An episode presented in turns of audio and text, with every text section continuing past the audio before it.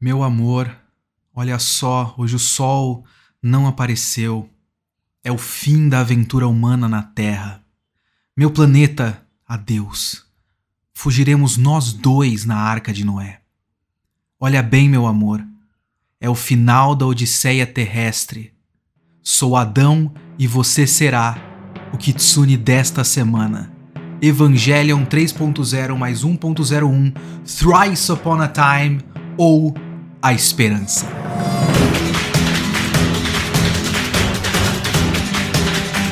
Olá, eu sou Leonardo Kitsune e o Kitsune da Semana é o meu podcast semanal para eu comentar o que eu quiser, do jeito que eu quiser.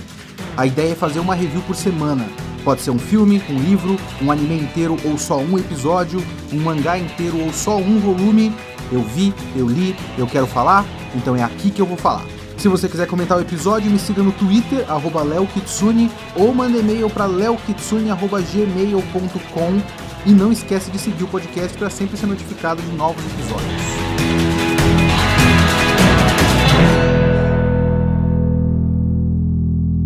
A primeira coisa que eu tenho que dizer é que eu amo demais esse filme. É um filme que tem muitos altos e baixos, é inegável. Ele começa estranho, bizarro, mas divertido. Aí ele fica maravilhoso, aí ele desce vertiginosamente e aí ele sobe a alturas quase nunca antes alcançadas, assim, quase tão bom quanto o final da série original, quase tão bom quanto o final do End of Evangelion, ou como o End of Evangelion inteiro, porque o End of Evangelion é um filme muito redondinho, né? Esse filme não é tão redondinho quanto o End of Evangelion, por exemplo. Mas eu acho admirável o quanto esse filme parece ter um objetivo muito claro de fechar a história de Evangelion, e ele faz isso, ele faz. é, Ele ele alcança exatamente o objetivo que ele quer alcançar. E eu não sou o maior defensor do argumento de é, fez o que se propôs, logo é bom. Mas esse pra mim é um caso que meio que se encaixa. Ele tinha uma proposta muito clara, ele cumpriu essa proposta de maneira muito clara e de maneira muito quase, digamos assim, quase completa, sabe? Se ele tinha que concluir a história dos personagens de Evangelion, ele conseguiu em quase todas as, as tentativas que ele, que ele, que ele é, tentou. Sabe, eu diria que ele falhou um pouco com o que ele fez com a Misato e falhou um pouco com o que ele fez com a Asuka, mas ele ainda tem muitos méritos no meio desse caminho. Eu vou usar aqui nesse podcast a mesma estrutura que eu usei para o outro. Então eu vou começar com uma sinopse, porque também é mais uma vez uma tentativa de explicar o que acontece no filme exatamente, porque realmente é um problema que existe nesses filmes. É difícil de acompanhar a trama exatamente do filme. Mas assistindo o filme por uma segunda vez, dando uma lida aqui e ali, você percebe que algumas coisas já estavam ali sendo mostradas antes, você percebe que a, a parte da explicação prática do lore, digamos assim, não é uma preocupação muito grande dessa história, mas ele faz. Ele faz deixando tudo nas entrelinhas. É uma coisa que eu acho. É, é engraçado, assim, a- o, o tipo de narrativa da, da história não é pro tipo de pessoa que acha que lore ou que o funcionamento prático, a- a lógica prática da história é a coisa mais importante de uma história. Porque tem essas pessoas, assim. Na verdade, eu acho que é a maioria das pessoas que avalia uma história ou meio que determina o próprio gosto, assim, pelo quanto as coisas fazem sentido e são é, acompanháveis. Eu não digo nem simples. As pessoas gostam de complexidade, mas eles gostam de uma complexidade que seja explicada em sua complexidade. E o Evangelho meio que, digamos, não se preocupa muito em explicar demais as coisas. O que ele acaba fazendo sempre é seguir com a sua história, com os personagens conversando como se tudo aquilo já fosse normal pra eles e você que tente acompanhar no processo. Então, por isso acaba que algumas coisas ficam difíceis de entender na real. Tem coisas na trama do rebuild do Evangelion que eu não vou entender nunca. Como, por exemplo, a morte do Kaji entre o, suponho eu, terceiro e quarto, ou segundo e terceiro filme, ou algo assim. Eu acho que é entre o segundo e o terceiro, porque diz que o Kaji se sacrificou para impedir o terceiro impacto, então deve ser no fim do segundo filme.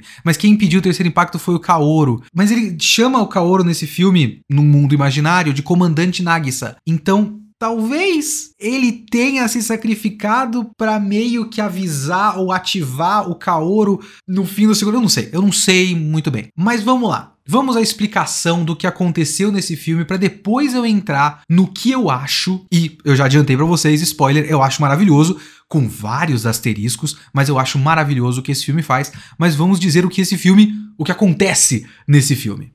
O filme começa como sempre começam os o filme começa na mesma estrutura dos filmes 2, 3 e 4 do Rebuild. É, então ele começa com uma grande cena bombástica de ação, que é uma cena em Paris. É, desde o quase terceiro impacto que o, que o mundo foi, ou, ou de repente por conta do quarto impacto que aconteceu no fim do terceiro filme, o mundo foi quase devastado e boa parte do mundo foi, foi é, transformado em material de núcleo ou seja, aquele núcleo que tem no peito dos anjos, né? Que tomou o mundo todo. Esse é o estado do filme quando a gente pega no final do terceiro filme. O mundo todo tá vermelho. E ao longo desse filme você vai ver vários evangelions, digamos assim. São evangelions sem cabeça, que são, de acordo com a Wikipédia, porque eu estou aqui conferindo na Wikipédia, são falhas do infinito. Que são é, almas que ficaram no meio do caminho da instrumentalização humana. Então eles ficaram em forma de evangelions gigantes sem cabeça, com, com a mão estendida para cima na tentativa de alcançar uma divindade que eles nunca alcançaram. E o mundo todo foi tomado pelo, pelo material de núcleo. Então ele tá, o mundo todo está nesse estado suspenso. O que eles vão fazer nessa cena é o seguinte: a Mari tá pilotando o Eva dela, o Eva 8, ou algo próximo disso, que é e aí eu tenho que dizer, essa cena é maravilhosa, essa cena é demais, pelo amor de Deus. Eu gosto muito da Mari pilotando o Eva dela, porque o Eva dela tá sem braço desde o fim do filme anterior. Então eles colocaram guindastes, basicamente, nos braços dela. E ela tem dois guindastes sem articulação em vez de braços girando num eixo ali, num círculo em volta do peito dela. E ela pilota o Eva dela como se fosse um caminhão. É muito louco, é maravilhoso. Mas o que, que eles vão fazer lá? Eles vão ativar um daqueles pilares de neutralização que estão aparecendo em todo o rebuild, são os pilares com os padrões vermelhos, para proteger aquela área do centro de Paris desse estado de nuclearização, digamos assim. É, porque o que eles precisam pegar ali é a base da Nerve da Europa, a Euronerve. Porque lá tem peças. O, o, o, Eva da, da Asuka foi montada lá, até onde eu sei. O, o próprio Eva da Mari. Então eles querem peças de reposição dos Evas da Mari e do Eva 8 e o Eva 2 da Asuka. Só que eles são atacados pela Nerve, a Nerve do Gendo, né? Eles são a Vili, eles são atacados pela Nerve. E eu não sei exatamente eu mais uma, vou falar mais uma vez, é, é, a parte que mais me incomoda, uma das partes que mais me incomoda no rebuild é da onde eles tiram tantos recursos e assim, a Nerve do do Gendo só tem o Gendo e o Fuyutsuki, sabe? E algumas Rays que estão é, é, dentro de vidro com água, sabe? Com LCL. Quem constrói essas coisas? Porque sempre foi estabelecido que são pessoas mesmo que constroem, não é por mágica. Precisa de operário para colocar as peças e parafusar. Quem constrói tanta unidade bizarra de Evangelion? Porque o, o, a Nerve tem vários evangelhos de vários tipos agora. Tem uns evangelhos que são só basicamente núcleos com asas, com, com plataformas e tal. Enfim, essa cena inicial é eles em Paris tentando é, neutralizar a nuclearização do centro de Paris para ter acesso à central da Euronerve para pegar peças para o EVA 8 e o EVA 2. Eles lutam. A Mari pilota o caminhão dela e usa a Torre Eiffel como uma broca.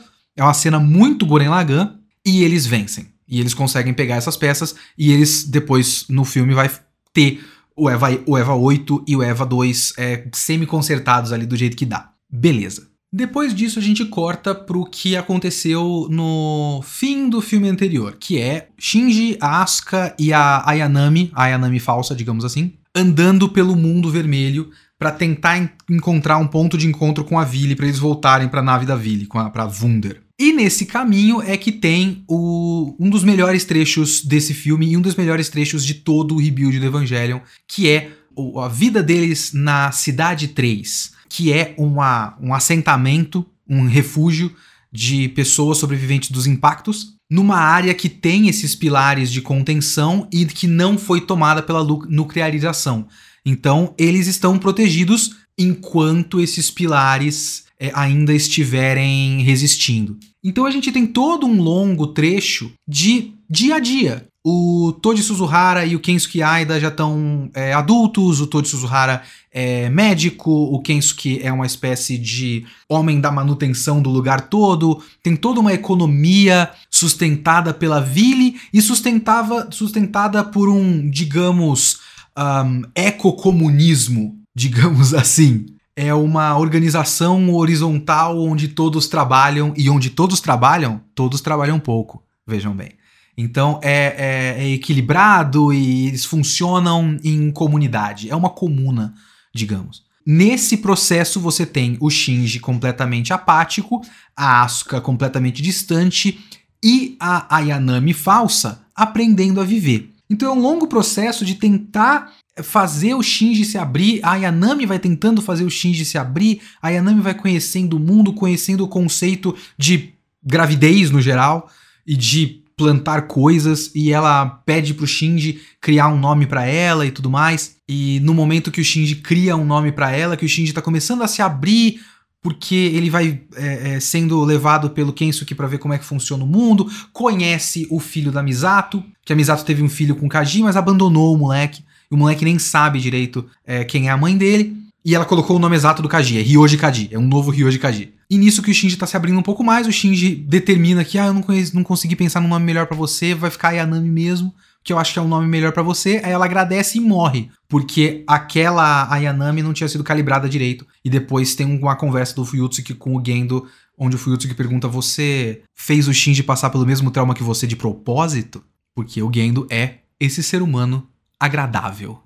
Nisso, a Wunder chega naquela vila, então eles podem ir. O Shinji escolhe ir com a, a Asuka na Wunder tem uma conversa entre o Shinji e a Asuka sobre a Asuka perguntando se o Shinji entende por que ela queria bater nele e o Shinji entende. O Shinji finalmente entendeu. Só que aí eles percebem que a Nerve está se movimentando. O que que eles estão fazendo? Desde o fim do terceiro impacto, digamos, quando começou o terceiro impacto, a Lua Negra, a Lua Negra que é o dogma central, né?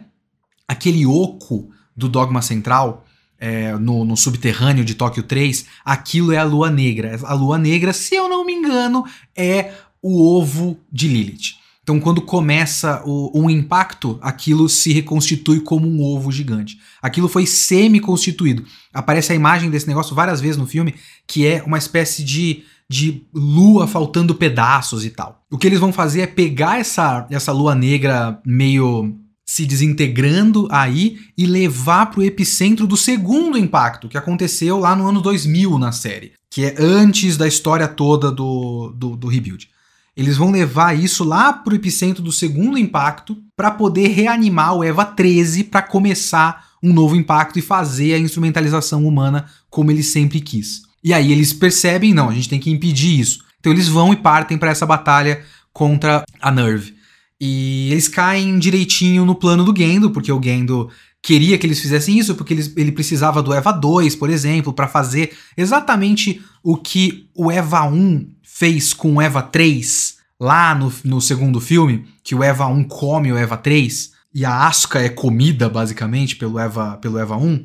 É, eles precisavam que o EVA 13 fizesse isso com o EVA 2 de novo, com a Asuka sendo comida de novo porque aí reativava o Eva 13 e tudo mais. Eles fazem a, a Lua Negra se transformar numa lança, na lança de Longinus de novo. É, e aí eles vão começar esse, esse processo. O Gendo já tinha colocado dentro dele aquela chave de Nabucodonosor, que era um negócio que o Kaji deu para ele, né? E ele fala que é informação que ultrapassa o imaginário da humanidade. Então ele acredita que ele negou toda a humanidade dele, já alcançou um estado divino e ele pode agora entrar num anti-universo para acessar um lugar que ele pode fazer o que ele quiser. Só que antes disso, o Shinji pede para pilotar o Eva 1, para ele enfrentar o Gendo. Então eles vão se enfrentar, ele entra nesse anti-universo com a ajuda da Mari. É, aí tem aquelas partes que simplesmente tudo no rebuild parece meio fácil, de certa forma,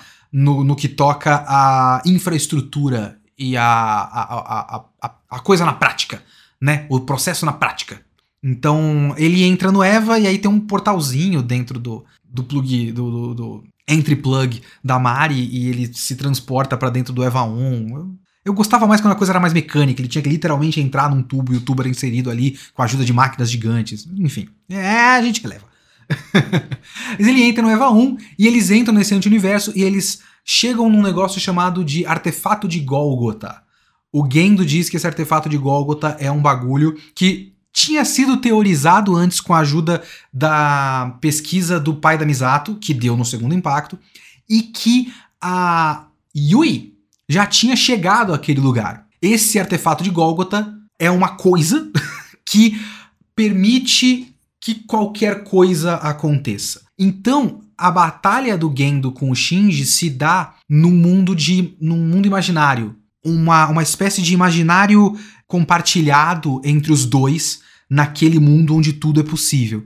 Eles lutam, eles têm uma DR, o Shinji faz o Gendo se entender, eu vou falar de mais, com mais detalhes sobre isso depois, e depois o Shinji passa pelo mesmo processo com vários personagens, e o filme acaba quando o, o Shinji reconstrói o universo ou não. Enfim, é isso que acontece nesse filme. Beleza, então essa foi a trama do filme, mas eu vou começar o, o, os meus comentários por partes aqui. Porque a cena de abertura desse filme já me dá a ponte para eu falar de algumas coisas de o que eu vou chamar genericamente de aspectos técnicos desse filme. Porque os rebuilds são lindos, mas às vezes eles são lindos demais. Se é que isso faz sentido para vocês, porque eu já falo isso já falei isso em alguns lugares, eu não sei, não lembro agora se eu falei no podcast anterior, mas enfim, eu no geral não gosto dessas cenas de abertura, porque as três cenas de abertura dos rebuilds envolvem a Mari, e a Mari é uma personagem que nunca foi tão bem estabelecida. Nesse filme ela tem uma explicação um pouquinho maior, entre aspas, talvez, não sei. Mas enfim, ela nunca foi uma personagem muito estabelecida, muito bem estabelecida, e é sempre focado nela e sempre focado numa batalha bombástica. E essas batalhas bombásticas, elas são muito fora da estética das lutas no Evangelion. Luta de Eva contra monstro sempre foi para mim um aspecto secundário em Evangelion, obviamente. É, o que importa mesmo é a psique dos personagens, são as relações, são as ideias que a história levanta. Mas mesmo assim, na série original, as batalhas eram legais. E as batalhas elas eram legais porque elas tinham uma certa simplicidade nelas. Ou era uma luta meio desorganizada meio visceral contra um monstro, então eles faziam o que dava, tipo aquela luta do Shinji contra aquele segundo anjo que aparece na série, que é básico que fica igual no primeiro filme aqui do, do Rebuild, que tem aqueles tentáculozinhos e ele tem que proteger o Toji e o Kensuke e tudo mais. Então é tipo ele se virando, ele na porrada com um bicho. Então tem um bicho, aquele bicho tem aquela forma, o Eva é um humanoide, quem tá controlando não é um, um gênio das artes marciais, e nem um expert em, em combate armado, e ele se vira. Ou então é basicamente um esquema de guerra. Então a gente posiciona aqui, aqui e aqui, e a gente tem que esperar alguma coisa acontecer, e dependendo do que for, a gente faz X e Y. Como é uma luta que eu gosto muito, que nem é uma luta. É aquele episódio que vai cair um anjo do céu. E eles fazem isso no segundo filme, eles reproduzem isso no segundo filme. A versão do segundo filme não é tão legal assim para começo de conversa, mas ainda retém um pouco da graça. E aquele, aquela luta, que não é uma luta, eu gosto demais, porque é um episódio inteiro construindo a tensão, e aí eles colocam os, os, os Evas em três pontos do lugar, fazem um cálculo e falam: bom, a gente não sabe o que vai acontecer, fiquem apostos. Quando eles sabem o que vai acontecer, eles correm, correm, correm, correm, correm, segura com a mão e acontece o bagulho e acabou.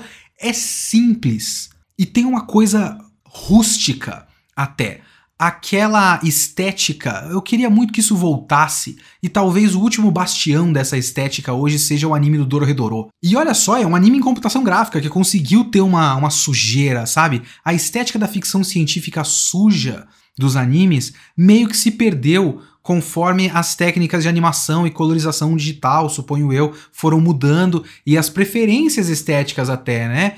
Agora tem, tem uma, uma certa clareza nas cores, uma coisa um pouco mais pastel e tudo mais, e que antes eram cores mais fortes e você tinha no, no celuloide da coisa, talvez, eu não sei explicar direito, que eu não sou muito bom dessa parte técnica. Eu não sou um cara do Sakuga. É, a, a coisa ficava um pouquinho mais suja. O Evangelion de 95 você via pelo dogma central, pela central da Nerve, é, quando eles estão passando pelos lugares onde ficam os, os Evas é, é, parados nos, nos, no, nas docas e tudo mais. Para mim, aquele é esteticamente maravilhoso. Você, você vê tipo um, um metal velho e sujo, sabe? É bem legal. A estética do Rebuild é uma estética muito hiper high-tech. Então você tem os pilotos pilotando dentro do entry plug e você tem umas projeções em, em holográficas e tal, que sempre teve, só que teve na, na Central Dogma, quando eles estão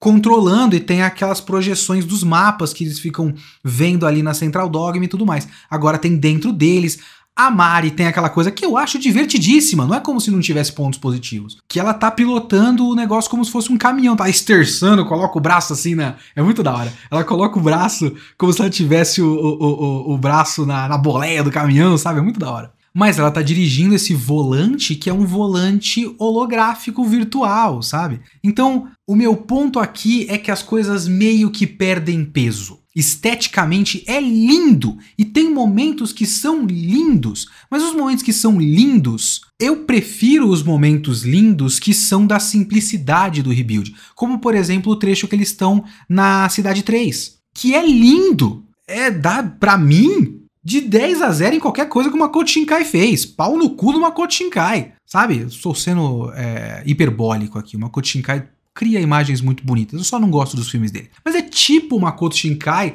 Eu não vou dizer que é tipo é, Miyazaki, porque o Miyazaki ele não vai exatamente pro realismo. Ele vai pra beleza idílica, elevada, fantástica o Rebuild e o Makoto Shinkai tentam um fotorrealismo, principalmente nessas cenas é, na, na Cidade 3, que tem lá a reprodução da plantação da, na, na, na, água, e quando eles estão andando pelo, pela cidadezinha, e tem as poças d'água, e tem os trens, e tem um foco muito grande em infraestrutura, que eu já vou falar disso depois.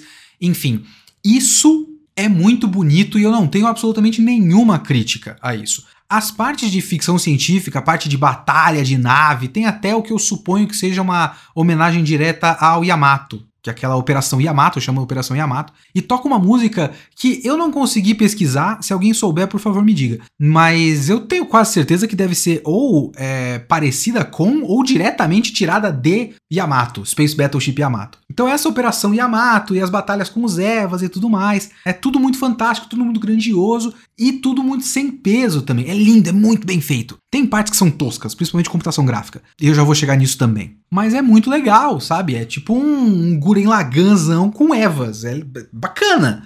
Mas o que antes tinha uma certa limitação das possibilidades, que vinha até com o, o cordão umbilical, que foi completamente esquecido faz um tempo já. É, e aí outras coisas, como eu já coloquei um pouco no começo, aquela parte no final que o Shinji vai entrar no EVA 1, que ele vai entrando no EVA 1 tá, tá, tá com o Gendo, né? Ele vai dentro do entry plug da Mari no EVA 8, e aí ele dá tchau para ela, abre um portalzinho do Doutor Estranho na lateral do entry plug, ele passa e aí esse portalzinho tá dentro do EVA 1, sabe? Em vez de ter uma dificuldade logística da coisa. As dificuldades logísticas da coisa foram sendo deixadas de lado. As dificuldades logísticas estão, por exemplo, na Cidade 3. E é muito engraçado porque eu acho que esse filme fala muito sobre a beleza dessas coisas, a beleza da infraestrutura. E assim, é, é, parabéns Hideaki Anno que pegou tipo Godzilla para falar sobre burocracia do governo e pegou Evangelion para falar sobre a beleza da infraestrutura dos trens. É, é, esse homem, esse homem eu amo esse homem. Mas enfim, é muito engraçado como ele fala da beleza da infraestrutura e da complexidade dessas coisas, enquanto Bom, agora que eu tô falando, talvez tenha um sentido. Enquanto o Evangelion está tão distante disso. Ok, agora que eu falei em voz alta, isso é uma ideia interessante. Ele está realmente separando a infraestrutura real do nosso mundo e a beleza, ele está tentando mostrar a beleza dessas coisas que existem no nosso mundo e estabelecendo Evangelion como pura fantasia. Hum, hum, é, enfim. Mas isso não tira o fato de que as batalhas é, são, para mim, as partes mais sem graças é, desse filme e as partes mais sem graças do rebuild como um todo. Tem muita coisa legal, tem muita cena boa, tipo a cena final é, do primeiro filme, é maravilhoso. É, mas, no geral, não é o que me interessa muito. Por outro lado, eu acho esses filmes e esse filme final brilhantemente dirigido. Tem algumas cenas que eu acho estranhas. Tem a cena, por exemplo, da Asuka é, forçando o Shinji a comer. Essa cena é muito estranha. Essa cena tem um enquadramento. Essa cena e uma outra cena que tem o Shinji e o Kensuke, se eu não me engano, subindo uma ladeira. São os enquadramentos hiperrealistas, como se fosse uma câmera que eu acho que ele fez com rotoscopia. E eles ficaram estranhos. Sabe? A câmera não para e o cenário não para e é só esquisito. É um saco gafeio para mim. No geral, eu gosto de Evangelion quando ele tem enquadramentos estáticos. E esses rebuilds, eles têm não só enquadramentos estáticos, como eles têm um foco muito grande em perspectiva forçada. Então você não tem tanta perspe perspectiva forçada, por exemplo, nas cenas na Cidade 3. Porque a Cidade 3 é a simplicidade. Então você tem enquadramentos de plano aberto, você tem é, a natureza e você tem enquadramentos é, é, horizontais normais, assim. Mas quando você chega, por exemplo, na Wunder, você tem muito enquadramento que é uma perspectiva bizarra, como se tivesse uma câmera de segurança num, quadro, num, num quarto pequeno claustrofóbico e toda hora eles estão com uma câmera super de cima, com um personagem olhando de baixo para cima, com aquela perspectiva hiper forçada. Então ele cria um dinamismo sem precisar de movimentos bizarros de câmera o tempo todo. Que para mim é o melhor desses filmes. É, é, o tipo de direção que eu mais gosto no Hideaki Anno. Eu acho que não é ele dirigindo diretamente os filmes, mas enfim. É o Kazuya Tsurumaki, é isso? Acho que é. Mas no geral são filmes muito bonitos, com os, todos os asteriscos que eu coloquei. Agora vamos para a estrutura dessa história. E eu já falei para vocês que os filmes 2, 3 e 4 têm uma estrutura muito parecida, muito próxima, né? E Nesse caso desse filme, eu acho que fica muito claro quais são as prioridades do filme, sabe? Porque. prioridades não só do filme, inclusive, mas prioridades de Evangelion como um todo. Porque se você pega no total do que acontece no, nesse quarto filme, é um filme de duas horas e meia, e você tem aquela cena de abertura bombástica, e aí você tem o clássico período de calmaria, que no segundo filme é eles na escolinha, no terceiro filme é calmaria, mas é uma calmaria de marasmo e, e pessoa completamente perdida sem saber o que está acontecendo. E nesse filme é essa vida pacata numa comuna. vendo a vida acontecer e tentando viver o máximo que dá e tudo mais. Então você tem esse período que é bastante longo. E aí você tem um período ali de ficção científica na nave da Wunder, e depois eles vão pra Antártica e tudo mais. E aí depois tem a viagem bizarra do final, que é muito parecido com o final do End of Evangelion e também muito parecido com o final da, da série clássica. Essa viagem psicológica bizarra e aquela vida pacata na Cidade 3 são, sei lá, 70% do filme. Luta de robô é só uns 30% do tempo de tela. Luta de robô e o funcionamento das coisas na prática e tudo mais, para mim, tá muito claro que tudo que eles vão explicando a questão do outro impacto e a questão de eles irem para aquele lugar para depois o, o Gendo pegar o EVA 1 e ter o EVA 13 e tudo mais. É tudo um grande setup para que o Shinji pudesse confrontar o Gendo diretamente, para a gente ter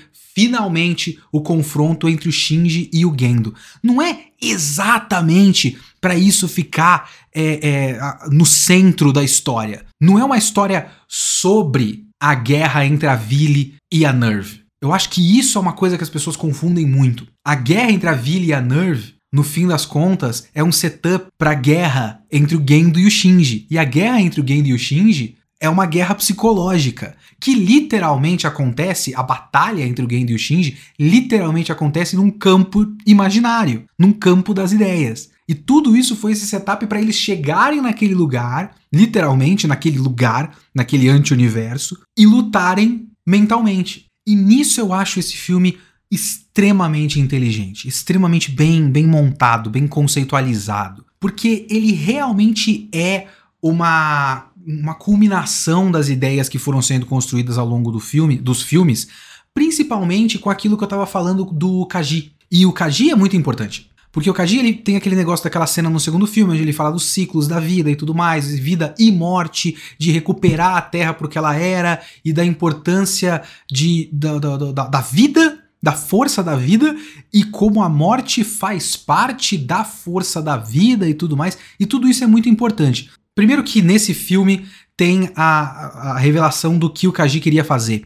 O fato de a nave originalmente ter sido construída para ser realmente uma arca, uma espécie de arca de Noé, para guardar várias é, material genético de várias formas de vida diferentes, para prosperidade, para tentar recuperar a Terra e tudo mais. Esse era realmente o projeto do Kaji. E o Kaji morreu. A Misato até fala que é hipocrisia dele, mas não é hipocrisia dele. Ela vê como hipocrisia porque ela sente falta do Kaji e tudo mais. Mas não é hipocrisia do Kaji ele se sacrificar pela vida, porque a morte faz parte da vida. Só que aí ela criou um novo Kaji. E é interessante que ela tenha criado é, o filho, ela deu a, deu à luz aquele filho, e ela deu exatamente o nome do Kaji. Ela não deu um outro nome. Não deu é, Akira Kaji. Ela deu Ryoji Kaji. Esse é um novo Kaji. É a, é a chance de Ryoji Kaji continuar vivo. Um novo ciclo, um novo Ryoji Kaji para um novo mundo. Essa é a tentativa da Misato. E também é muito interessante que a Misato tenha meio que feito com esse moleque o que o Gendo fez com o Shinji. Depois de ela ter mais ou menos tentado ser uma figura materna pro Shinji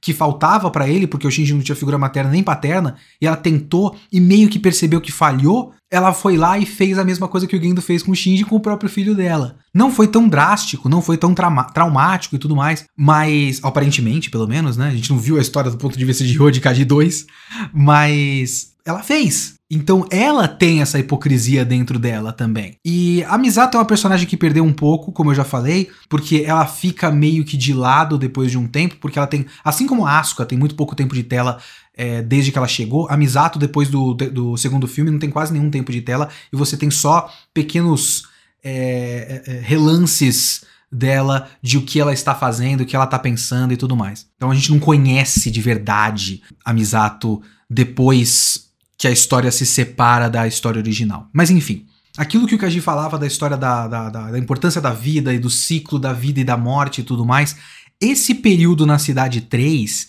ele é todo feito para isso. Ele é toda uma história de como a vida é bonita. E a gente vai aprendendo isso junto com a Ayanami. E é uma das coisas mais interessantes que esse filme faz. A maneira como esse filme usa a Ayanami é muito interessante. Porque ela não conhece nada de nada, ela foi criada dentro do, da, da, da, da, da base da Nerve, dentro dos tubos de LCL, mas no pós quase terceiro impacto. Então, só o que ela conhece é os Evas, o Gendo, o Fuyutsuki e aquele lugar deserto, né? Então ela nunca viu um gato, nunca viu uma mulher grávida, nunca viu tanta gente junta e tudo mais. Então ela vai conhecendo a vida através de uma, de uma simplicidade maior, né? E tem uma, uma série de montagens nesse trecho ao som de umas músicas cantadas que eu acho bem ruinzinhas, inclusive, mas enfim, isso eu relevo. Tem uma série de montagens nesse trecho que são dos ciclos do dia a dia da rotina do dia a dia. E eu gosto como ele vai trabalhando a, a ideia de ciclos de várias maneiras diferentes. Porque, primeiro, você tem o ciclo do dia a dia, como eu já falei. Por exemplo, o trabalho no campo. O trabalho no campo é um trabalho repetitivo e é um trabalho gratificante em sua repetição. Então você vê o quanto é gratificante você trabalhar a terra, Não é um evento bombástico, não é uma coisa que é diferente a cada dia e por isso é excitante e tudo mais. Não, é belo porque é sempre a mesma coisa e nós precisamos que aquilo seja feito. Existe a necessidade que alguém plante aquilo e faça aquele trabalho todo dia tem também um foco muito grande em, em, dar à luz, em criar vida. Você tem a mulher grávida que o Toji Suzuhara trata, tem a filha do Toji Suzuhara que tá pequenininha ainda, então, e você tem um monte de gente mais velha também, e você tem um monte de gente é, falando de pessoas que morreram, é, o próprio Kensuke Aida falando que, poxa, não esperava que o meu pai, que sobreviveu ao quase terceiro impacto, morresse assim num acidente. Mas assim,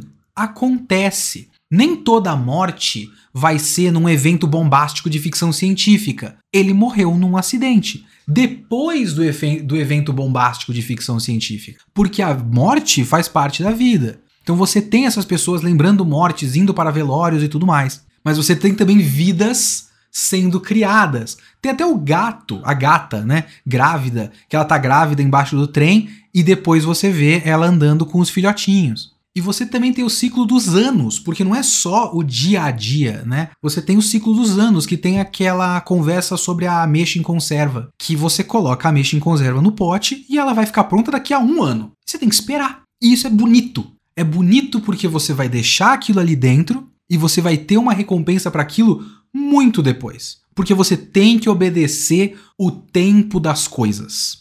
E eu acho que tem uma coisa muito interessante também na questão da infraestrutura. Porque, como eu já falei, existe uma certa diferença entre o, o pé no chão e o fotorrealismo de como ele é, retrata a, a natureza e a estrutura daquela sociedade na Cidade 3 e o hiperrealismo fantástico de ficção científica absurda das batalhas espaciais anti-universo, objeto de Golgotha e o cacete A4. Quando ele vai mostrar uma linha de trem, a linha de trem é perfeita. Então você vai observando como funciona aquela sociedade nas linhas do trem, no funcionamento do negócio da Credit, que é um negócio que a Ville criou, é, e como é importante a manutenção da infraestrutura daquele lugar. E o Kenzo, que é um cara que faz isso, tipo, bom, hoje não tenho nenhum concerto para fazer, eu vou ali naquele canto, eu preciso ver se tal coisa está funcionando direito, porque a nossa sociedade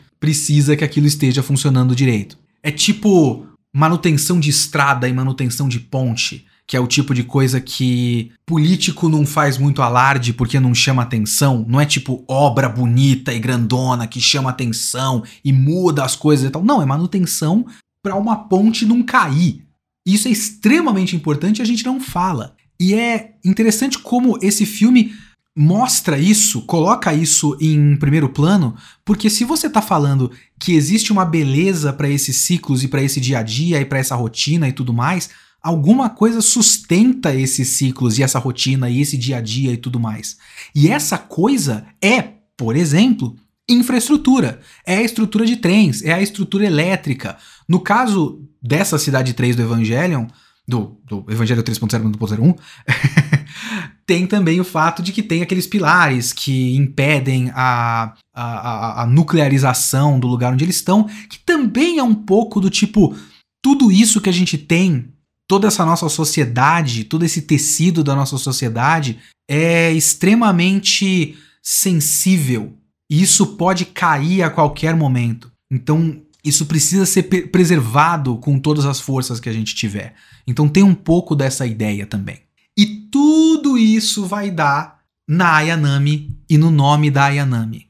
E aí eu acho que tem uma coisa muito interessante, que é ela nasceu, mas ela não exatamente nasceu, de certa forma. Porque ela é uma pessoa que não é exatamente uma pessoa. Ela não tem exatamente uma personalidade. Tem até um trecho que a Asuka, que a Asuka enfim, a tem uma ideia muito interessante nesse terceiro filme também, mas no quarto filme, mas eu já falei que eu não acho que a Asuka foi bem trabalhada nos rebuilds. Ela perdeu muito, assim como a Misato. Mas tem uma coisa interessante sobre ela, mas eu, se eu arranjar um tempo eu falo sobre ela depois. Mas a Asuka fala sobre a Rei, dizendo que ela só tem interesse no Shinji porque ela foi programada para ter interesse no Shinji. É, então, é meio duro da parte da Asuka dizer isso, mas tem um fundo de verdade, porque de fato ela foi programada para isso, porque ela é um clone do corpo, pelo menos, da Yui. Mas ela não tem memórias, ela não tem lembrança, ela não tem exatamente uma personalidade, ela não tem uma rotina, ela não tem gostos, ela não conhece nada. Ela mal é uma pessoa. E isso é representado pelo fato de ela não ter nome. Porque eles chamam ela de Ayanami, depois chamam ela de Sósia, Senhora Sósia, Dona Sósia e tudo mais. Mas tem todo um bagulho das senhorinhas que trabalham com a, com a Ray, a Yanami, na, na fazenda, lá no, no campo, falando: você precisa de um nome, menina. A gente não pode ficar chamando você de Dona Sósia o tempo todo. Cria um nome, você tem a liberdade de, de ter um nome e tudo mais. Mas como ela tem esse interesse pelo Shinji, ela pede pro Shinji dar um nome para ele. E ele dá um nome para ela, ele dá um nome de Ayanami, porque o Shinji não é a pessoa mais interessante do mundo. Mas, o que, que eu acho genial nisso? A Yui é a mãe do Shinji. Então a Yui deu vida ao Shinji. O Shinji, por sua vez, deu vida a Ayanami, quando ele deu nome para Ayanami. Quase literalmente fez com que ela se tornasse uma pessoa. Então, é mais uma etapa desse ciclo. Depois de a Yui ter dado vida para ele, ele dá vida indiretamente para Yui. E aí ela morre de novo. Então, ele não exatamente via a Ayanami como pessoa, ele fez com que ela se tornasse uma pessoa, ela imediatamente morreu na frente dele, e aí foi o último passo, talvez, na minha interpretação, para ele entender o ciclo de vida e morte. E meio que entender que acontece. Porque eu acho que ele nunca superou. Isso é uma coisa é, que, que é bem recorrente no Evangelion, né? O Shinji tem muita dificuldade de aceitar morte, no geral. Ele não aceita a morte da mãe dele até hoje, por exemplo. Ele nunca exatamente entendeu quando ou se ela morreu. Então ele nunca teve esse esse momento de, de se despedir da mãe. Ele nunca teve uma despedida exatamente da mãe. Psicologicamente, né? Ele nunca teve. É muito próximo do que acontece na série original. Ele tem uma, uma dificuldade da separação da mãe como conceito, né? Aquela coisa meio freudiana de, de se separar do peito da mãe e de separar o ego dele do ego da mãe e tudo mais. Mas ele também não teve uma despedida da morte da mãe. E aí, quando ele viu a Ayanami, que é meio que a mãe dele, e que ele acabou de fazer virar uma pessoa morrer, ele consegue finalmente entender isso. E aí o filme parte para a ideia de que entender a morte é o que faz mais ou menos com que o Shinji vire um adulto. Finalmente. E isso é de uma beleza tão inesperada para mim, porque para mim uma das coisas mais geniais do rebuild é que demorou, demorou 26 episódios e 5 filmes pro Shinji amadurecer. Mas ele amadureceu. Finalmente o Shinji amadureceu. Então é um longo caminho para o Shinji amadurecer e o amadurecimento dele passa por aceitar a morte e também aceitar que ele não é o centro de tudo. E que ele precisa agir, mas ele também precisa ouvir o outro. Por exemplo, o fim do terceiro filme foi totalmente por ele não ouvir o outro. O Kaoru falou para ele que era para fazer o negócio da lança, mas quando o Kaoru falou não, ele só tava frenético e foi. Ele não ouviu o Kaoru e ele fez uma merda gigantesca.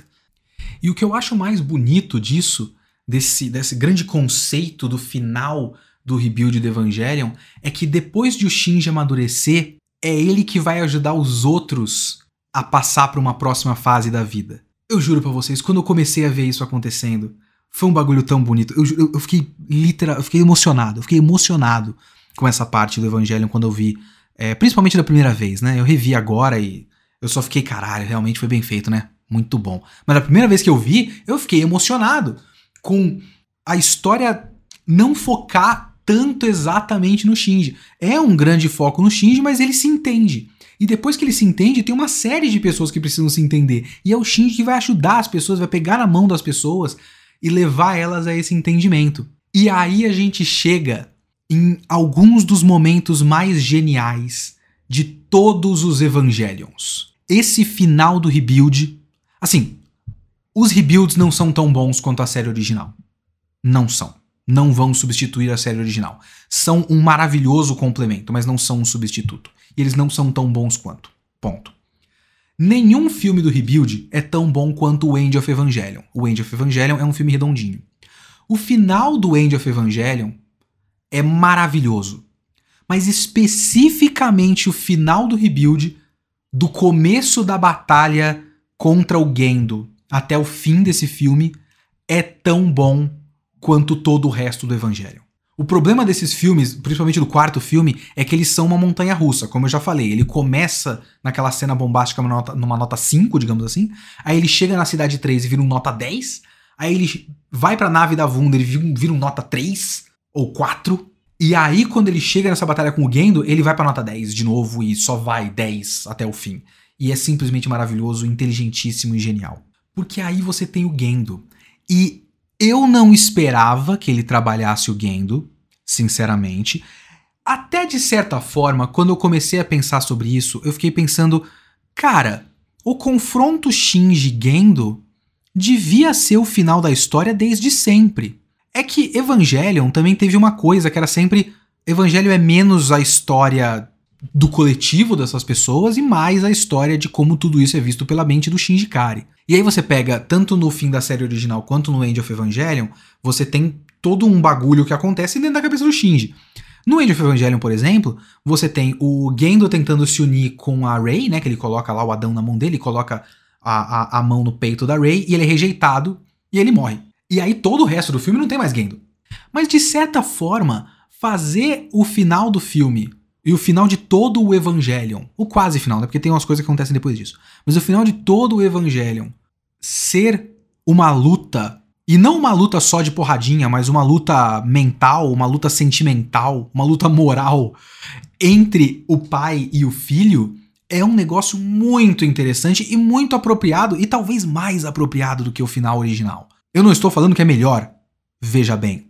Eu estou falando que talvez, quem sabe, faça mais sentido do que o original. Estruturalmente falando, digamos, não sei. Eu acho muito interessante que seja um, um confronto entre os dois. E aí o confronto entre os dois tem várias coisas inteligentíssimas. Porque eu já falei várias vezes no podcast passado do quanto existe uma ideia sendo trabalhada da questão da nossa relação com a arte. Porque não são só a questão dos ciclos, também a questão da nossa relação com a arte e de como nós usamos a arte. E tem sempre aquele negócio do Walkman do Shinji, por exemplo, de como o Shinji usava o, o Walkman para se fechar. Ele usava arte para se fechar. E aí a gente tem aquela cena dele tocando piano com o Kaoru, que em vez de me fechar no meu fonezinho de ouvido e ouvir essa música sem falar com ninguém, eles estão fazendo música juntos e usando a arte como ponte. E aí você chega no Gendo. E ele continua desenvolvendo essa ideia, e aí ele começa a criar relações entre o Gendo e o Shinji que são muito inteligentes. São muito inteligentes, primeiro, porque não é tirado do cu. Não é uma coisa inventada, assim. Tudo que foi mostrado nesses flashbacks do Gendo faz total e completo sentido, porque meio que já estava lá, e tudo aquilo podia ser pressuposto por quem estava assistindo o Evangelion. Dava para supor tudo isso. Então nada do que foi mostrado ali era novidade. Só que eu gostei muito de realmente ser explanado e explorado, e explorado daquela mesma maneira que o era explorado com o Shinji. Por exemplo, eles começam aquela batalha no campo do imaginário, mas quando começa realmente o Shinji a tomar a, a ofensiva, eles estão naquele trem. Porque o trem é o espaço mental do Shinji. Aquele é o domínio do Shinji. Era lá que o Shinji se fechava para o mundo. O trem era meio que o fone de ouvido dele, né? Então ele colocou o pai dele no trem. Você tá aqui no meu domínio, agora eu vou fazer as perguntas. Por que você é assim, seu puto? o, o, final do evangelho é um grande pegar no Gendo pelo, pelo colarinho e falar: qual é o teu problema, hein, ô caralho? E o problema dele é Yui Ikari, no fim das contas. Talvez a grande lição do Rebuild of Evangelion é que se Yui Ikari não tivesse existido, o mundo tava muito melhor porque é o Gendo, é o Fuyutsuki que sempre teve uma coisa com a Yui, a própria Mari sempre teve uma coisa com a Yui, pelo menos se você pegar pelo mangá, que pessoas nos, nos e-mails já me disseram que não exatamente é canônico. Eu sei que não é canônico, mas meio que, de certa forma, se você considerar as ideias de Evangelion, tudo é canônico. Enfim. Mas para essa continuidade, não é exatamente o que aconteceu no mangá, etc, etc. Mas enfim, o negócio do Gendo é que, olha que interessante. Aquele Walkman, como já tinha sido dito antes, era do Gendo. O que faz bastante sentido, porque com tanta tecnologia, por que, que o Shinji tá ouvindo um, bagulho tocador de fita cassete? E é porque o Gendo usava isso na juventude dele, nos anos o que, 80? Alguma coisa assim. E a gente vê todos esses paralelos do Gendo com o Shinji e de quanto o Gendo também não conseguiu lidar com perda, não conseguiu entender a perda. E ele também não conseguiu entender solidão. E eu acho a, a lógica do processo. Primeiro, mais uma vez, faz sentido, nada daquilo era inesperado. Mas a explicação da lógica do processo é muito interessante. Que era, eu gostava de ficar sozinho. Era bom ficar sozinho. Aí eu conheci a Yui e foi pela primeira vez bom estar com alguém. Mas aí eu não tinha a Yui. E aí era péssimo ficar sozinho. E, cara, é, é muito compreensível. É foda, porque assim, não é o tipo de coisa que foi feito pra perdoar alguém ou qualquer coisa do tipo. Foi uma oportunidade de a gente entender a lógica da cabeça do cara, sabe? E também pra gente entender o próprio Shinji, porque a lógica do Gendo é muito próxima da lógica do Shinji. E você vê como o Gendo era desenhado muito parecido com o Shinji. O, o Shinji é um Gendo de várias maneiras diferentes. Inclusive, cara, tem um toque que é muito legal, que é muito bacana. Eu falei no podcast passado da questão da, da do toca-fitas que vai passando as faixas além das faixas do original. A gente tem a faixa 27, depois a faixa 28, além da, da faixa 26 que era os 26 episódios do Evangelho anterior. O Shinji pega a máquina, o, o tocador de fita, dá na mão, o Walkman, cacete, Leonardo, tem um nome isso. dá o Walkman na, na, na mão do Gendo. O Walkman passa para a faixa 29 e o Gendo sai do trem. Então, finalmente, o Gendo conseguiu superar aquilo. Mas é, é interessante como o final do Gendo não é um final feliz, né? Porque o final do Gendo é um final de só aceitação. Não um final de felicidade, de reencontro. Ele não reencontra a Yui. O Shinji depois reencontra a Yui. O Gendo não reencontra a Yui. O Gendo pega o negócio, compreende que não tem como e sai do trem. A faixa passou para frente, ele passou dessa fase da vida dele, perdeu e seguiu em frente. E foi deixado para trás pelo Shinji. O que é uma coisa muito bacana também. Porque isso foi uma longa conversa pro Gendo se entender consigo mesmo, entender que nada do que ele tá fazendo pode dar certo, e pro Shinji deixar o Gendo para trás. Que é representado de maneira literal com a porta fechando e o trem seguindo em frente e o Gendo ficando na estação. Isso é muito legal. Agora, esse trecho tem um dos trechos, para mim, cara, eu, eu fico. Essas coisas me pegam demais. Infelizmente, essas coisas. Eu sou, eu sou um clichêzão. Eu gosto de metalinguagem, eu gosto quando o bagulho é inteligente, eu acho foda. É... Quando eles começam a lutar. Primeiro que eu já tava vibrando quando eu vi que ele ia lutar com o Gendo. E aí eles começam a lutar numa Tóquio 3 imaginária. E eu pensei que ia ser só esse cenário. E tem uma cena lindíssima do Eva 13, do Gendo, em cima de um prédio e tudo mais. E aí eles começam a tretar na cidade. Só que eles começam a tretar na cidade e tem as, as, a cidadezinha, né? os prédios e tudo mais. E é tudo feito em computação gráfica. E tá horroroso. Horroroso. Eles batem nos prédios e os prédios vão meio que arrastando, como se fosse Lego, como se fosse um prédio de brinquedo, que ele só meio que afastou, e eles, sabe, eles foram caindo e tal. Não que é uma estrutura de verdade que um robô gigante destruiu. E eu tô olhando e falei, caralho, gente, porque já tinha antes aquele, quando eles foram entrando na Antártica, que tinha uma camada branca, e eles foram quebrando a camada branca e virando uns, uns hexágonos, que são porque, né, eles são formados de campo AT e tudo mais. Mas não tinha nenhuma textura, era feio, tem umas coisas feias de computação gráfica. E eu olhei e falei, porra, gente, nesse momento, aquele outro passou rápido. Esse momento é importante, pelo amor de Deus. Só que aí, o Gendo joga ele para longe. E quando ele joga o EVA 1 do Shinji para longe, o EVA 1 do Shinji bate numa tela, num pano. O céu é um pano. E aí você começa a perceber que aquilo tudo é um cenário.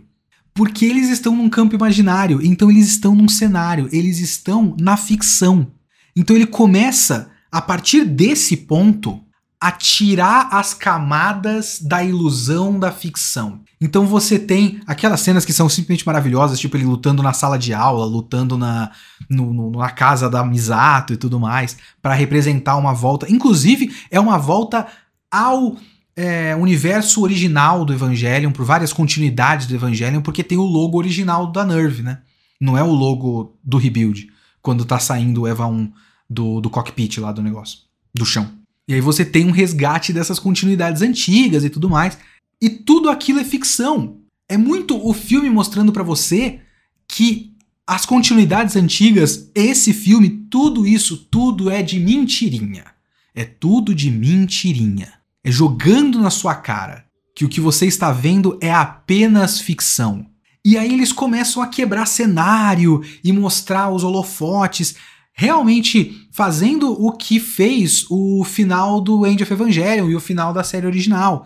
Com, por exemplo, a série original tem aquele grande diálogo antes do Parabéns, Parabéns, que é num teatro, num palco com holofotes e tudo mais. Aqui é a mesma coisa. É um estúdio, na verdade, é um estúdio de cinema, um estúdio de gravação de, de cinema. Eu acho essa parte, assim, inteligentíssima, que aí vai dar num outro negócio depois. Porque aí a gente começa os outros processos, e assim, como eu disse, alguns personagens perdem. A Misato não tem um final desse jeito. A Misato se sacrifica, assim como o Kaji fez, mas ela não tem um final como a Asuka tem ou como o Kaoru tem. O Kaoru é extremamente interessante, porque o Kaoru é, é, evidencia a natureza cíclica da franquia, que ele mostra aquela repetição e fala: a minha vida tá, tá sujeita a te fazer feliz. O que, se você pegar com o negócio da ficção, é meio que o Kaoru reconhecendo que é um personagem numa ficção com uma função específica. Porque o Kaoru originalmente sempre foi isso. Ele aparece em um episódio da série. Ele tem uma função de despertar certos sentimentos no Shinji. E ele desperta esses sentimentos no Shinji. E aí ele morre. Ele nunca teve chance de ser uma pessoa. No rebuild ele teve um pouco mais de chance de ser uma pessoa, mas no fim ele meio que evidencia: eu sou apenas um personagem numa ficção com uma função muito específica. Até que ele tem a chance com esse final, até com o Kaji junto dele, o Kaji chamando ele de comandante Nagisa, onde todo mundo fala para ele, acho que o Kaoru e o Shinji, o Kaji e o Shinji falam: "Não, você tá confundindo a felicidade do Shinji com a sua felicidade. Você tem que encontrar a sua felicidade. E aí ele se liberta dessa missão, dessa função fechada do personagem. Ele meio que se liberta de Evangelion. Então a gente tem um ótimo final pro Gendo, um ótimo final pro Shinji, um ótimo final pro Kaoru. Eu acho o final da, da Asuka meio fraco, sinceramente, porque não é muito diferente das ideias que a gente sempre teve, porém tem uma coisa muito interessante, que é, na série original, a Asuka sempre teve aquela coisa da boneca mas era uma coisa metafórica. Ela era vista como uma boneca e tudo mais. E como ela achava que ela só podia servir para alguma coisa se ela pilotasse o Eva e tudo mais, ela tinha essa relação com a boneca e a boneca lembrava a mãe. E tem um momento que a mãe confunde a boneca com a filha. Então a Asuka tem uma confusão mental sobre quem ela é. No rebuild, isso é literalizado. E eu acho isso uma ideia interessante, porque aí você vê, e aí entra aquela coisa da tanto a Mari quanto a, a Asuka quanto a Rey serem protótipos de pilotos para Evangelion criados em laboratório. Asuka, inclusive, encontra o espírito do original dela, então ela deve ser uma segunda, terceira versão, assim como a Rey que a gente conhece é tipo uma segunda, terceira, quarta versão da Rey. A Mari eu não faço ideia, mas eles falam de série Ayanami e série Shikinami. E eu acho que é isso que eles fizeram nessa história, porque tem é, as quatro, as três meninas são Ayanami, Shikinami, Makinami. Então acho que todas as Namis são séries de clones, né? São tentativas de criar pilotos do Eva. E é por isso que ela não cresce para começo de conversa, assim como a Mari não cresce. Então essa versão da Mari provavelmente está viva há muito tempo, inclusive, e ela nenhuma das duas cresce. E aí você literaliza a questão de ela ser uma boneca, porque ela se distancia de todo mundo Primeiro porque quando ela tentou se aproximar, ela tentou se aproximar do Shinji, o que é sempre um erro. Mas aí deu uma grande merda do caramba e tudo mais. Então ela, ela parece que ela se fechou ainda mais. Quando ela tentou se abrir para alguém, ela se fudeu muito, então ela se fechou completamente. E ela se distancia, porque ela só precisa proteger as pessoas. Ela fala isso no meio do filme. Eu não moro em lugar nenhum. Ela, ela sente isso. Eu não tenho lugar. Eu não moro aqui. Eu só protejo esse lugar. Então eu não preciso é, fazer parte desse ciclo. Por exemplo, a Yanami tentou fazer parte do ciclo do dia a dia da rotina daquela cidade. A Shikinami, não. A Asuka se afasta porque ela não se vê como uma pessoa, então ela não se vê com o direito de se envolver com as outras pessoas. E aí que você tem a relação com o Kensuke, é uma relação interessante, porque ou eles chegaram lá e o Shinji passou muito tempo desacordado e a Asuka criou uma relação com o Kensuke é, nesse meio tempo, ou foram os período, o período de 14 e 15 anos entre o filme 2 e 3, que foi o período que foi criada essa cidade, obviamente, e é muito provável que a Asuka tenha convivido com esse pessoal em alguma capacidade, em algum momento. Mas ela tem essa relação com o Kensuke Aida. E é uma relação, mais uma dessas relações bizarras de Evangelion, porque é uma relação quase romântica, mas também quase paternal. E tem aquela cena no, no fechamento da Asuka com o Kensuke tirando a cabeça do, da boneca e tudo mais, e ele tá dentro da fantasia da boneca, e é meio como se a Asuka tivesse encontrado um lugar. Então todo o ciclo da Asuka é ela entender que ela pode ter um lugar, e esse lugar é Kensuke Aida, nesse caso específico. Mas não é muito diferente do que tinha anteriormente também. Então não sei se eu gosto muito do final dela. Eu achei meio fraco, principalmente comparado com o final do Kaoru, com o final do Gendo, com o final do Shinji e tudo mais. A Mari nem se fala. A Mari eu não consigo justificar a personagem até agora, sinceramente. Mas enfim. A Mochan, que eu gravei o vídeo dela com ela no Omelete, que infelizmente não está mais no ar por motivos, a Mochan me deu uma teoria, uma interpretação muito interessante para Mari, porque a Mari fica com o Shinji ou algo próximo disso no final final do rebuild. E talvez seja a Mari, a existência da Mari metalinguisticamente falando, seja uma chance para o Shinji ter uma relação é, neutra, digamos assim. Porque a relação dele com a Misato, com a Asuka e com a Rei são relações viciadas já, né? São relações desgastadas ao longo de muitas histórias. Ele tem uma chance de começar do zero com a Mari é uma interpretação que eu gosto, que eu acho interessante, sinceramente. Eu, eu acho interessante essa, essa ideia da, da Motian. Até a relação do Kaoru já é meio desgastada, e esse filme já trabalha o fato de que a relação do Kaoru é desgastada até pro Kaoru. E o Kaoru precisava até se desvencilhar dessa prisão que era a função dele em relação ao Shinji. Então ele não podia ficar com o Shinji nessa ideia dessa história. Eu sei que tem toda a questão da bissexualidade do Shinji e tudo mais, mas nessa versão da história, essa resolução em relação ao Kaoru faz sentido. É, não estou falando da questão da heterossexualidade do Shinji. Isso é uma outra história que eu acho que é um debate interessante de você ter uma série de, de ideias sendo jogadas do Shinji ser ou não bissexual e tudo mais, e ele acabar, entre aspas, talvez, quem sabe, com uma mulher meio que é, é, no homo Sabe? Olha só, ele não é gay, não, hein? Talvez. Não sei, porque ele pode também ter interesse em todos, homens e mulheres, mas ficar com uma mulher também, isso não faz dele não bissexual. Não faz dele não bissexual é uma frase horrorosa, mas enfim. Mas como resolução de quem fica com quem, se você pensar em shipping, nessa versão da história, o Kaoru se livrou do Shinji. E isso para mim faz sentido. E eu acho muito interessante que eu tenha passado todo esse período final desse podcast discutindo pouco o Shinji. Isso é muito legal, porque originalmente boa parte da resolução do End of Evangelion é sobre o quanto Shinji é autocentrado e egoísta. Tem aquela conversa que ele enforca a, a Asuka no meio do terceiro impacto sobre a, a Asuka dizendo que você não tentava me entender de verdade. Você queria que todo mundo te entendesse, mas você nunca tentou me entender. Então era tudo para você. Você nunca dava para ninguém, você só queria receber. E aí a maturidade, isso é uma coisa que o, o Hideaki Anno falou na nossa entrevista, minha e da Motian, com ele. Ah, eu posso dizer isso, eu entrevistei indiretamente. Sabe beijo indireto? Quando alguém toma um, uma coisa muito, uma coisa muito japonesa. A menina toma o, o refrigerante, aí ela passa a lata para você e você toma no mesmo lugar e você deu um beijo indireto nela. Ai meu Deus, eu beijei ela! eu dei um beijo indireto no Hideaki Anno.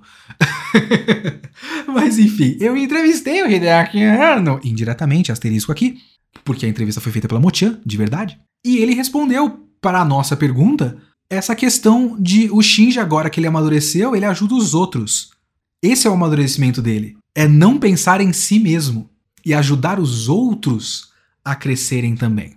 Literalmente até, porque você tem, depois que a Asuka tem a, a, liberação dela, você tem uma reprodução da cena do End of Evangelion, só que com a roupa toda rasgada, porque, agora vamos abrir um parêntese aqui, se tem uma coisa que me irrita muito nesse filme, é o excesso de fanservice. Essa cena da praia é muito interessante.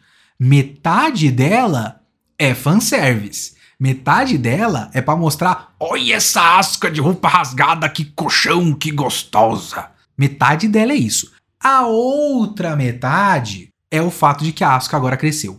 Ela rasgou o plug switch, porque ela literalmente cresceu. Ela pôde seguir em frente e amadurecer, e agora ela tem um corpo adulto. E ela tá saindo dos limites que Evangelion impunha para ela. Assim como Kaoru saiu dos limites que Evangelion como franquia e como história impunham para ele, a Asuka também saiu dos limites e ela saiu dos limites de uma reprodução da cena onde ela terminou sofrendo no End of Evangelion. Então ela teve uma chance de terminar não sofrendo crescendo sem sofrer, sem um moleque completamente imaturo e descontrolado enforcando ela depois do apocalipse.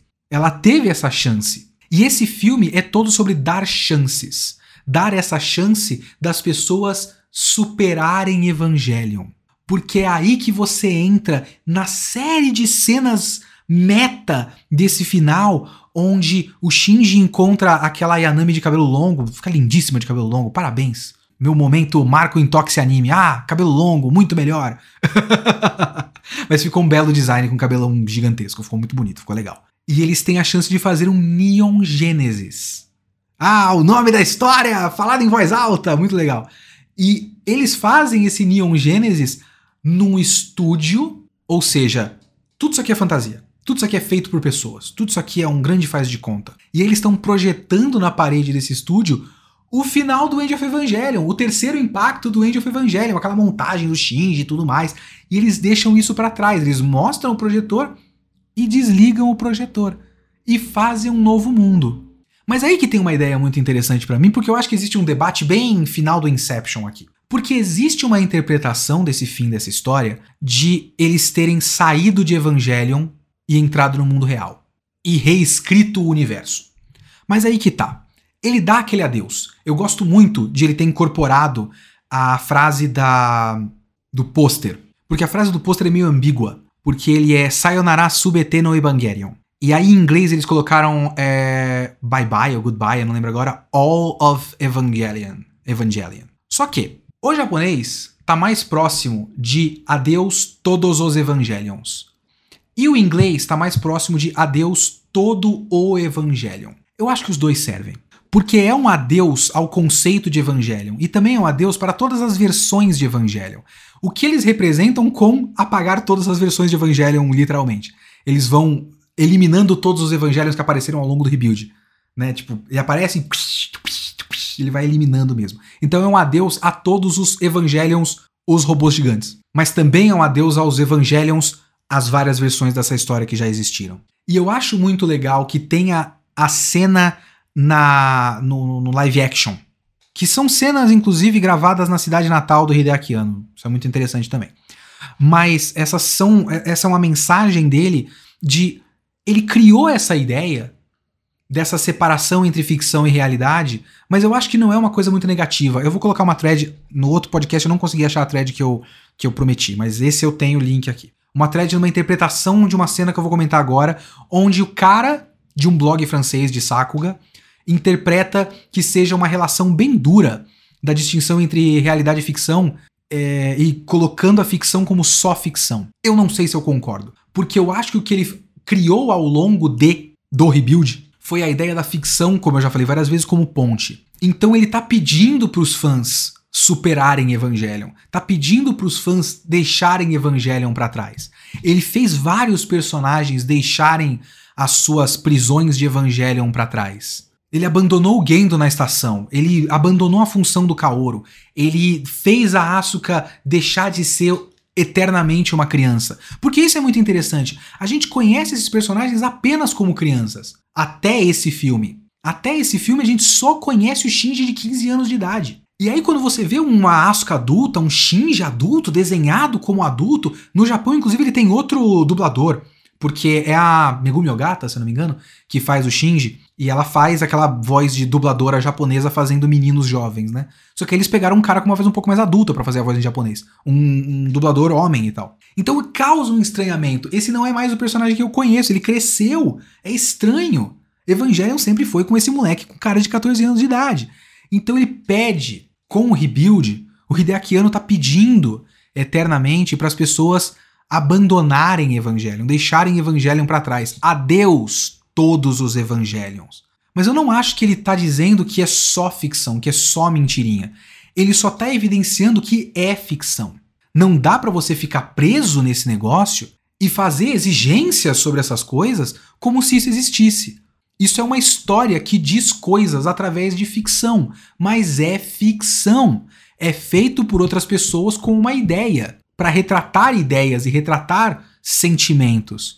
É por isso que ele evidencia as, as, as, várias camadas da produção. E é por isso que ele chega naquele momento em que ele vai é, desfazendo as camadas do da animação, que tem o Shinji na praia e você vai tirando a cor, depois tirando não sei o que, tirando não sei o que, até chegar nos desenhos de storyboard mais, mais rústicos assim. Só que aí tem uma coisa muito interessante, que é o fato de que ele vai desfazendo isso, mas isso volta. Quando a Mari chega, a cor volta. A Mari chega como storyboard e quando ela pula na água, a cor volta. Então eu fico pensando se o universo foi ou não refeito. Porque de repente o universo não foi refeito exatamente. Apesar de que você tem a, o Kaoru e, o, e a Rei e a Asuka na estação e tudo mais, não teria muito como isso ter existido sem o universo ser refeito. Então talvez tenha sido refeito de verdade. Esse é um novo universo um novo ciclo no Evangelho. E um mundo sem Evangelions, porque a, toda a luta do Shinji ao longo do rebuild é para que Evangelion não exista. Então ele finalmente consegue um mundo sem Evangelions. Mas se existe o debate ou não, se o mundo foi refeito, é um passo. O que eu acho que é um passo mais importante para isso é que eu mantenho firme na minha interpretação de que o Hideaki Anno não está denunciando o anime, a animação, a ficção como apenas ficção. Justamente porque por mais que eles saiam no mundo de, de live action, no mundo filmado com uma câmera num lugar real na cidade natal do Hideaki Anno, ele foi desfazendo as camadas da, da animação, mas ele voltou a ter animação. Quando a Mari chega, a animação volta a ter vida e volta a ter cor. Então, tipo, é importante você ver que existem as camadas da produção. Mas aquilo ainda existe. A ficção ainda existe. E a ficção ainda tem a sua importância.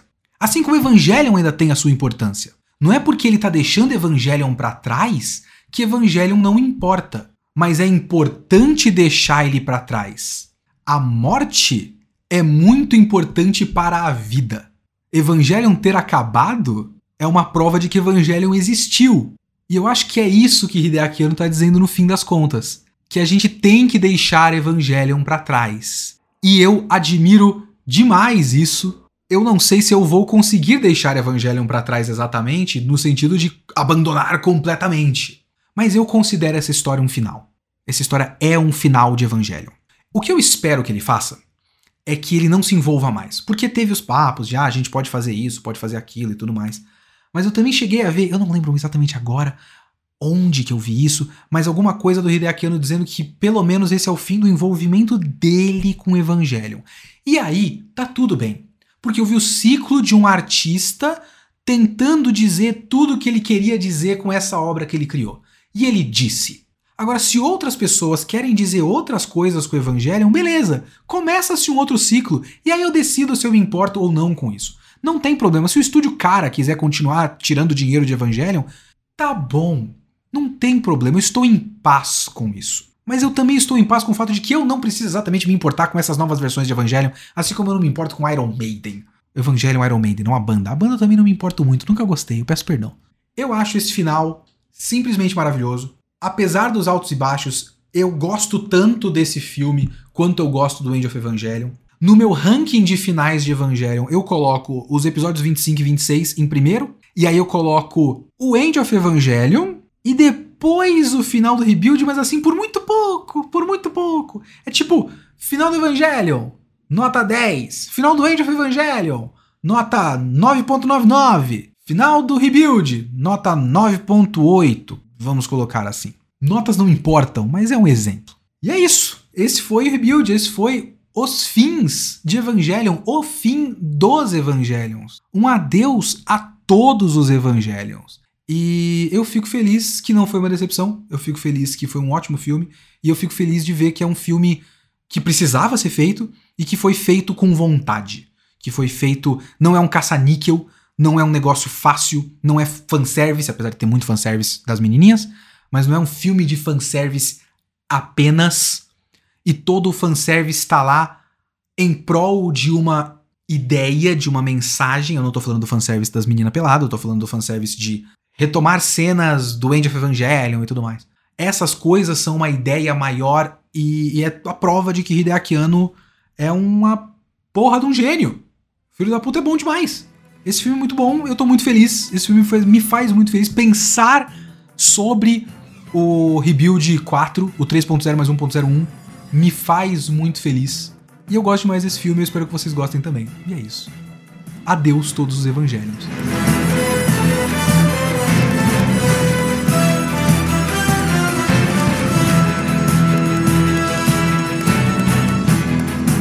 Bem, vamos para os e-mails do Kitsune da semana passada, o Kitsune da semana 43, sobre os rebuilds 1, 2 e 3. E eu preciso agradecer o meu público, as pessoas que ouvem esse podcast, porque eu recebi muito e-mail para começo de conversa, muito acima da média do que eu recebia antes.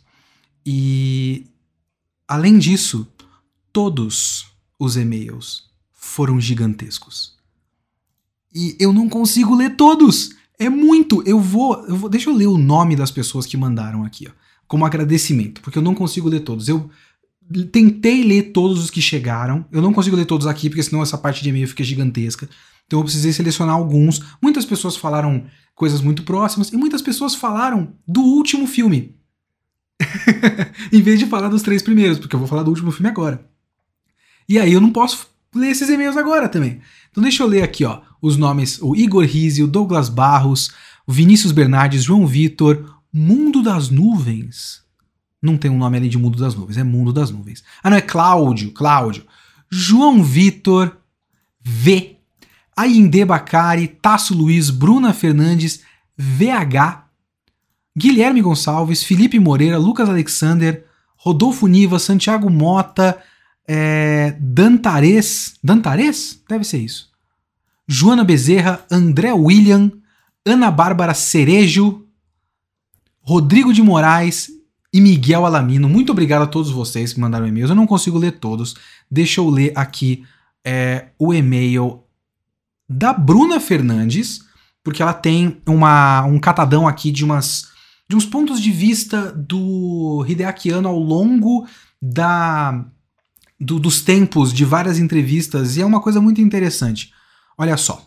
Olá, eu sei que no fundo discutir intenção do autor, intenção autoral é uma grande bobagem, mas mesmo assim, eu não acho que é uma grande bobagem, eu acho que é impossível a gente chegar num ponto. Eu falei muito de intenção do autor aqui enquanto eu estava no, nessa, nesse podcast porque eu acho que a intenção do autor é tudo que eu falei aqui. Mas a gente não tem como bater o martelo, é só o que eu acho. Mas enfim. Mesmo assim, uma coisa que acho fantástico no mundo globalizado de hoje é como os autores acabam sendo forçados a ciclos de imprensa maiores, mais longos e às vezes até repetidas vezes. E nisso, principalmente para autores que não têm uma presença pública tão forte fora das janelas de lançamento das obras, a gente acaba tendo uma oportunidade interessante de ver o que eles pensam. Nisso, uma das coisas que mais me chamou a atenção nas recorrentes declarações do ano foram duas em específico que acredito que consigam de alguma forma elucidar essa mensagem do novo barra verdadeiro final de não Evangelion. Primeiro é bom lembrar o contexto da produção do End of Evangelion, e ela fala aqui toda na questão de que esse filme foi uma resposta às ameaças de morte, críticas e tudo mais que o, que o Hideaki Anno recebeu. Tem até umas entrevistas dele falando que ele perdeu a vontade de fazer anime quando ele via pessoas tipo planejando a morte que eles a, forma como eles iam matar o Hideaki Anno depois do fim da série e tudo mais. Em segundo lugar, temos uma declaração de 2012, que reper repercutiu do lado de cá com uma tradução só em 2017, no ciclo de publicidade pré-lançamento do Evangelion Q, que é o terceiro. Nela, o ano fez uma declaração dura, porém com um tom bem diferente. Que antes era, era um, um tom de raiva, ela tá dizendo. Na época do, do End of Evangelion tinha uma certa raiva. Aqui ele diz o seguinte: eu vou fazer uma tradução simultânea aqui. Com os Evangelions anteriores, muitas pessoas pegaram o que eu fiz como entretenimento e transformaram ele num alvo de dependência. Eu queria me responsabilizar por aquelas pessoas se tornarem tão. Aqui tá falando impudent, que é impudente, mas é tipo sem vergonha, sem, sem controle, talvez. Eu queria trazer o trabalho de volta ao nível do entretenimento. Porém, eu comecei a me retrair nessa jornada, nesse assunto de criticar otakus escapistas. Esse tipo de pessoa não entende, não importa o que você diga. Eu finalmente percebi que não tem nada que você possa fazer. Você consegue sentir, aí ela volta a comentar. Você consegue sentir uma certa mudança na forma como ele lida com o que ele chama de fãs escapistas, que seriam aqueles que mergulham fundo demais nesse tipo de entretenimento como uma desculpa para fugir da realidade, para não enfrentar a realidade. Em 2012 ele parece não ter raiva dos indivíduos, sentir uma certa culpa, mas também um grau de impotência. Acho que parte disso dá para sentir no próprio terceiro filme, mas não pensei nisso direito e também não estou querendo fazer esse ponto. Agora, com o ciclo de lançamento global via streaming do último filme, o ano deu uma série de entrevistas para veículos grandes ocidentais, como o Times, o New York Times e tudo mais. Na entrevista do New York Times, ele diz: Como criador, eu queria criar coisas que são de entretenimento, que são divertidas, mas têm profundidade. Eu não queria que o nosso show, a nossa série, se tornasse o tipo de entretenimento de escapar da realidade. Eu queria que pessoas que assisti assistissem, assistissem a nossa história é, se sentissem encorajadas a viver as próprias vidas. E isso me faz pensar no quarto filme de uma maneira diferente do que eu pensei imediatamente depois de ver antes de ler isso. E ela tem um longo comentário aqui sobre o final do Evangelion 4, que eu comentei agora, é, que ela inclusive diz que ela não gostava no começo porque parecia um Angel Evangelion otimista, é, um Ghibli PTSD com cenas meio Guren Lagann e tudo mais. Então eu gostei desse, dessas entrevistas que ela mandou aqui da, ao longo dos lançamentos das coisas, até porque tem um pouco a ver com o que eu falei do, do último filme agora, né? É, então tem talvez uma, uma mudança de perspectiva, até se a gente considerar que o terceiro filme é o Você Não Pode Refazer, mas o quarto filme é. Aqui ficou chamado de A Esperança e meio que faz sentido, não é o nome lá fora, mas aqui tem, até faz sentido com a mensagem toda da coisa.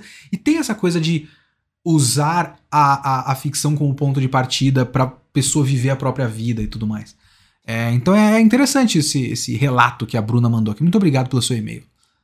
E aí tem a Ana Bárbara Cerejo que fala: Oi Kitsune, meu nome é Ana Bárbara, acompanho o seu podcast tem um tempo depois de escutar o último episódio sobre os três primeiros filmes do Rebuild de Evangelion, quis muito te perguntar uma coisa. Qual a sua opinião sobre a sexualização que ocorre tanto na série quanto nos filmes do Rebuild? E você acha que essa sexualização dos personagens tem significados diferentes na série e nos Rebuilds? Vou compartilhar brevemente o que eu penso para ilustrar melhor a pergunta. Na série, em todos os momentos em que se percebe um olhar sexualizado sobre a Misato, Asuka e Rei, ou Rei, eu pessoalmente sempre vi esses momentos como sendo o olhar do Shinji sobre a situação, e portanto passava a ser uma sexualização justificada, visto que o Shinji tinha claramente questões reprimidas quanto à própria sexualidade. Era um menino muito contido, etc. Em resumo, na série a sexualização dos personagens parece ter um propósito dentro da narrativa. No entanto, eu não senti esse mesmo propósito ao assistir os rebuilds. Nos rebuilds, muitas cenas parecem ter um male gaze generalizado que me deu a impressão de existir só por fanservice, o que é uma justificativa incômoda. Qual a sua opinião sobre isso? Você vê alguma justificativa para esses momentos de sexualização das personagens femininas dos rebuilds, que está presente até nos próprios trailers dos filmes, além do fanservice?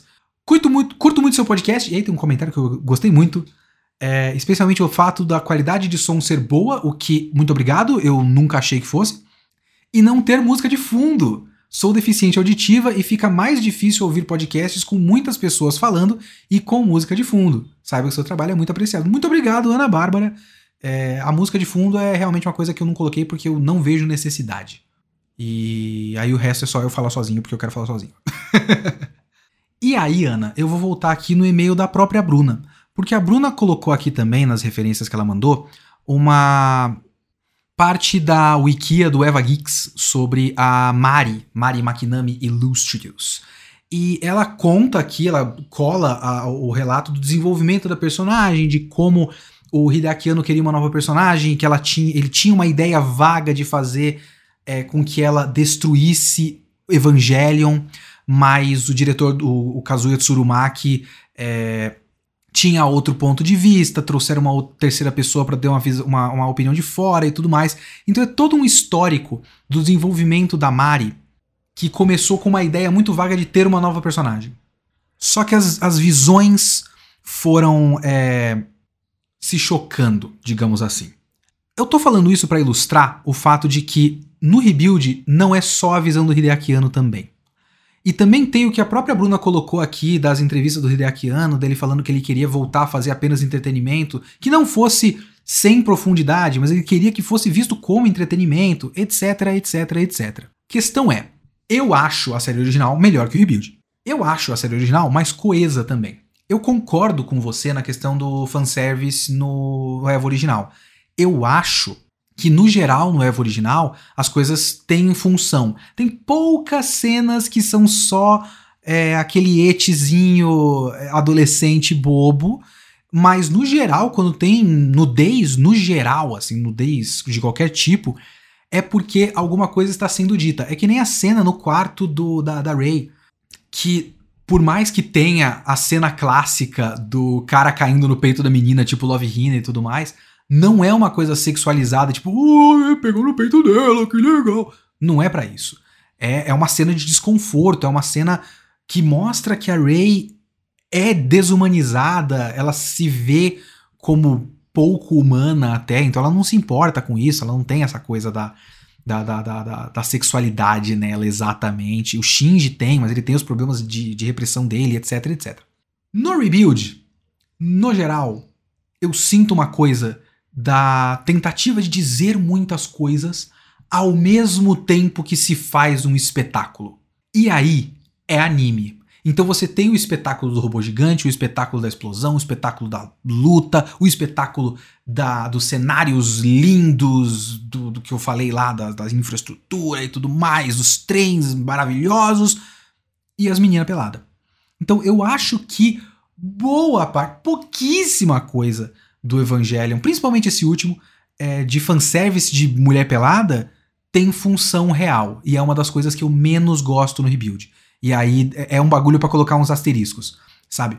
Tem a cena da Asuka no final, no último filme, na verdade, é, onde ela tá completamente pelada, saindo do banho, e aí o Shinji vê ela.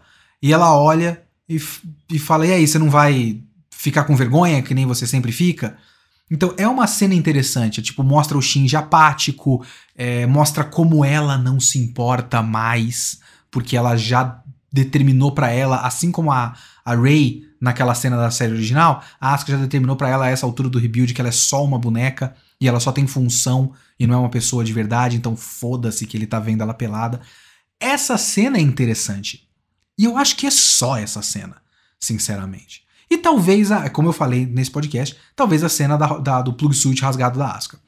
Que metade dela tem uma intenção muito legal, a outra metade é vamos desenhar a Asuka bem gostosa.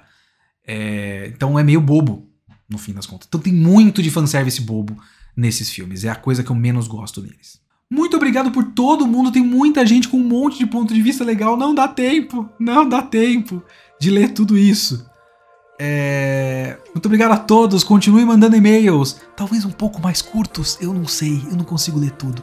Abraço, gente. leokitsune.gmail.com. Mandem e-mails.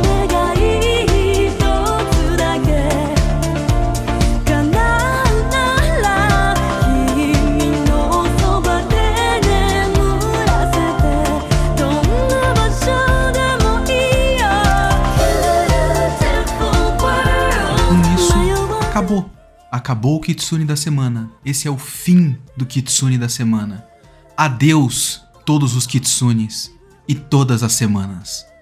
Não, brincadeira, eu só não tô com muito tempo e eu não decidi qual é o próximo tema, então eu vou pular uma semana, eu não tenho como adiantar nada para vocês.